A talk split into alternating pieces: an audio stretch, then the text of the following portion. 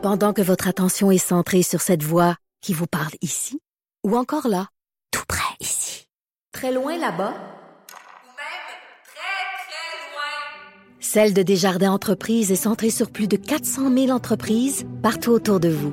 Depuis plus de 120 ans, nos équipes dédiées accompagnent les entrepreneurs d'ici à chaque étape pour qu'ils puissent rester centrés sur ce qui compte, la croissance de leur entreprise.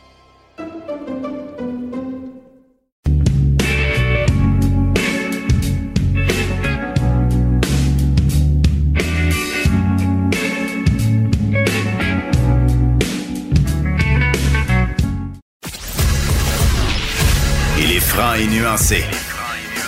Jonathan Trudeau. La politique lui coule dans les veines. Vous écoutez Franchement dit. Fait grand plaisir que je rejoins celle qui me fait découvrir des bons restaurants à Montréal et qui me fait vivre des drôles d'expériences dans des taxis avec son franc-parler incroyable. Hey, ça, Geneviève bizarre. Peterson. T'as pas. Geneviève. Ça paraît vraiment weird. Ben, Non, non, non, hey, Explique-le, non, mais non, vas-y. non, non, mais attendez, vous m'avez pas écouté jusqu'au bout. Dit qu'il me fait Ok, vivre des drôles d'expériences fini. dans les taxis avec son franc-parler. J'ai Ah. complété ma phrase. Vous avez réagi avant que j'ai fini ma phrase. Euh, ça comment ça va? bizarre. on est comme des lecteurs du Journal de Montréal. On réagit avant d'avoir lu le texte. On Oh. réagit au titre. Exactement. Mais non, c'est parce qu'on attendait un, un Uber qui n'arrivait pas et puis euh, il y avait un taxi au coin de la rue et le, j'avais pas vu. Ouais, j'avais pas vu en fait que, que la lumière était éteinte. J'ai comme essayé de rentrer dans le taxi. Euh, les gens étaient vraiment traumatisés à l'intérieur. Mais c'est pas, Hey, c'est pas la cette, madame a euh, regardé Geneviève, on ouais. va dire qu'est-ce que tu fais là? Parce que, euh, J'avais l'impression que Geneviève voulait kicker la madame en dehors du taxi. C'est ça. Et là, Voilà. finalement, le, le- le Uber qu'on a pris après, euh, Geneviève, euh, c'est ça. C'était divers. Écoute, j'étais avec Geneviève avec euh, Master Bugarecci. C'était assez divertissant, merci. Ouais, mettons que. Pas de temps mort. euh, mais ouais, puis les jeunes oreilles s'abstenir. On répétera pas à la radio ce que j'ai dit dans le taxi. Je pense Non, que ça va être correct comme ça. Mais c'était très drôle. OK, avant d'arriver au sujet, euh, une autre niaiserie. Euh, dans le, le- la publicité de ton show qui roule depuis euh, quelques jours, où tu parles de ton expérience au Costco, Oui, je sais. c'est J'ai qu'est-ce qui aucune, me frappe? j'ai aucune idée de quelle expérience. euh, de lundi, là, quand je suis allée à l'Action de grâce. Ouais, ouais, c'est ça. Euh, mais c'est pas sur le fond, c'est sur la forme. Je l'ai pas C'est sur l'emploi du mot gorocher. Ah, Je l'ai garoché. Pas, on dit pas garocher. Non, mais, ouais, mais moi, je dis ce que je veux. On dit Garocher. garocher. Vous, On dit garocher. garocher, mais quand Garocher. tu le garoches, là, c'est comme quand tu le crisses. Tu comprends? J'a- J'adore, ça lui donne une swing. Là. À chaque ça. fois que j'entends la pub, j'accroche sur le. Je le garoche. se- gorocher. Ça a comme plus Non, mais quand il se garoche, là, c'est parce qu'il peut avoir du sang, là. Tu sais, comme là, Ouais, les décorations de Noël sont sorties. Là. Pense pas que la madame, elle veut pas son espèce d'affaire qui gonfle en avant de sa maison, là, son gros ours qu'elle va, hein, qu'elle Le va gonfler avec une machine. Le monde est capoté. Je disais en niaisant, on était 500 000 à la marche euh, le 27 septembre Oui. pour le climat. On était aussi 500 000 au Costco. Juste dire ça. Juste dire ça. Moi, je trouve que ça remet que- les choses en perspective. Est-ce que le problème, Geneviève, c'est les baby boomers? Tu sais, là, je dis ça, puis là, on Non. va se faire fesser dessus. Mais Non. parce que Ben moi, non. quand j'y vais, mettons, euh, dans une journée où il y a des baby boomers qui courent partout, qui pilent ses pieds avec le carrosse, toi, toi, toi, toi de là, euh, je trouve qu'ils ont, ils ont peu d'égard. Ben, la vieille madame fâchée, j'en ai parlé souvent. Là. Elle est comme fâchée euh, d'exister ou de ne plus exister. Je, je, je sais pas euh, c'est quoi entre les deux. Moi, ça m'arrive souvent euh, d'être victime de l'impatience des madames. Mais il peut y avoir tout plein de raisons. Je vais pas euh, m'avancer, mais je pense pas que c'est la faute des baby boomers si on va autant au Costco. C'est sûr que c'est un modèle de consommation qui Non, les appelle particulièrement. attitude. Mais leur attitude, ouais. Mais tout le monde est bien stressé au Costco. euh, Ouais. Dans le parking, euh, personne. Et, et moi, je dis tout le temps, quand tu dis je vais aller au Costco un jour de fin de semaine ou un tu sais comme quand c'est jump pack là, faut que tu te dises il faut que tu t'armes de patience. Vraiment Ouais. il faut que tu sois résilient. Sinon, tu y vas Vraiment. juste pas. C'est ça, parce que- Les dégustations pourront attendre. Moi je me pogne, je me pogne avec le monde si je si je suis euh, pas de bonne Ah oui? humeur, fait que je- faut vraiment que je sois dans des bonnes journées. Hum. Parce que Ok. ça ça m'horripile. Bon, on ne parlera pas du Costco tout le long Non, parce que hein? je, veux absolument revenir sur euh, le blog que tu as publié, quoi, c'est pendant la fin de semaine? Samedi, lundi? ouais. Euh, sur euh, ce qui t'est arrivé dans, dans un bar au cours des derniers jours. Ben, premièrement, je, je te l'ai dit à, micro fermé, mais je te le dis à micro ouvert, je te, je te félicite du, du courage que tu as eu de parler de- d'un truc comme ça, très, très, très personnel. Tiens, je vais commencer par ça. Pourquoi l'avons partagé publiquement, ce qui t'est arrivé, puis peut-être aussi résumé, évidemment? Ben, en fait, je vais commencer. Ben, je je vais dire, euh, le sujet du texte, c'est euh, je me suis fait agresser sexuellement par une femme dans un bar, OK? Puis la raison pour laquelle j'ai décidé d'en parler, j'aurais pu évidemment euh, ne pas en parler parce que ça arrive pas juste à moi. Euh, c'est pas une agression qui est très très grave non plus. La raison pour laquelle j'ai décidé d'en parler, c'est la même raison pour laquelle je fais de la radio euh, avec vous puis la radio chez Québécois, parce que moi j'ai pris comme pari dans ma personnalité publique, c'est-à-dire comme chroniqueur, euh, comme euh, journaliste entre guillemets, d'adresser mes propres billets. Tu sais, il faut, quand on se revendique féministe comme moi, quand on a une pensée forte comme parfois on peut l'avoir quand on est chroniqueur, je pense qu'il faut avoir l'honnêteté d'admettre que parfois on a des doubles standards sur certains sujets et ça, ça en était un. Puis je trouvais que c'en était un intéressant. Puis je soupçonnais qu'on était plusieurs à le partager parce que euh, bien que je sois vraiment féministe, je suis quand même sensible à plein de choses qui n'ont pas rapport nécessairement ou, ou dont les féministes se méfient, là, la détresse masculine, toutes ces choses-là, c'est des sujets auxquels je suis très sensible. Puis je me disais, euh, à cause de ça, je reçois beaucoup dans ma boîte courriel euh, des emails de gars qui sont qui sont désespérés, qui sont désemparés, qui savent plus où se gorocher, hein, Jonathan. Euh, Puis je les comprends parce qu'il existe vraiment un double standard, puis on l'a internalisé. Vraiment, nous les femmes, en premier, tu sais, je racontais qu'il y avait une fille euh, qui était rentrée dans un bar où j'étais avec des amis qui m'avait euh, pogné carrément les seins, puis ma réaction, ça avait été un peu de, de de dire ben saoul puis de rire jaune. La réaction des gens autour de moi avait été un peu similaire. On rit un peu, mal à l'aise, mais pas tant que ça. Euh, la fille part, elle revient et là elle me baisse la camisole et je portais pas de soutien-gorge euh, à ce moment-là. La moitié du bar m'a vu les boules. Les amis de mon chum avec qui j'étais que je ne connais pas tant que ça parce qu'on n'était pas euh, dans notre ville euh, m'ont vu les seins très mal à l'aise. Euh, le personnel du bar qui se pointe pour dire ben si vous voulez on peut la sortir. On s'entend que ça avait été un gars, là, il aurait été dehors à- la première fois qu'il m'a touché les seins. Là, Il-. Ça se serait Absolument. pas rendu jusqu'à camisole. Euh, Puis même moi, tu sais, dans ma réaction, j'étais très euh, mon Dieu, euh, ben ça la dérape complètement. Et finalement, euh, on a dit ben non mais ça recommence, vous la sortirez. Fait que la soirée a continué à se dérouler comme ça. Et puis elle est revenue. Puis là, elle me, elle me- elle me tenait. Mon chum a été obligé de la dégager par la force. C'était vraiment intense. Puis euh, là, la, soirée a continué. Puis quand je me suis réveillée le lendemain, j'ai dit, coudon, euh, j'avais comme un goût amer. Tu sais, je me disais, ma réaction est un peu poche, elle est un peu à deux vitesses.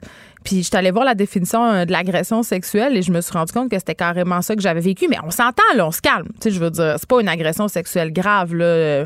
Mon ego en a pris pour son rhume. Je me suis retrouvée la poitrine dévoilée Ben, devant des c'est gens. pas agréable, là. Mais c'est pas comme se faire violer dans le fond d'une ruelle à pointe de couteau.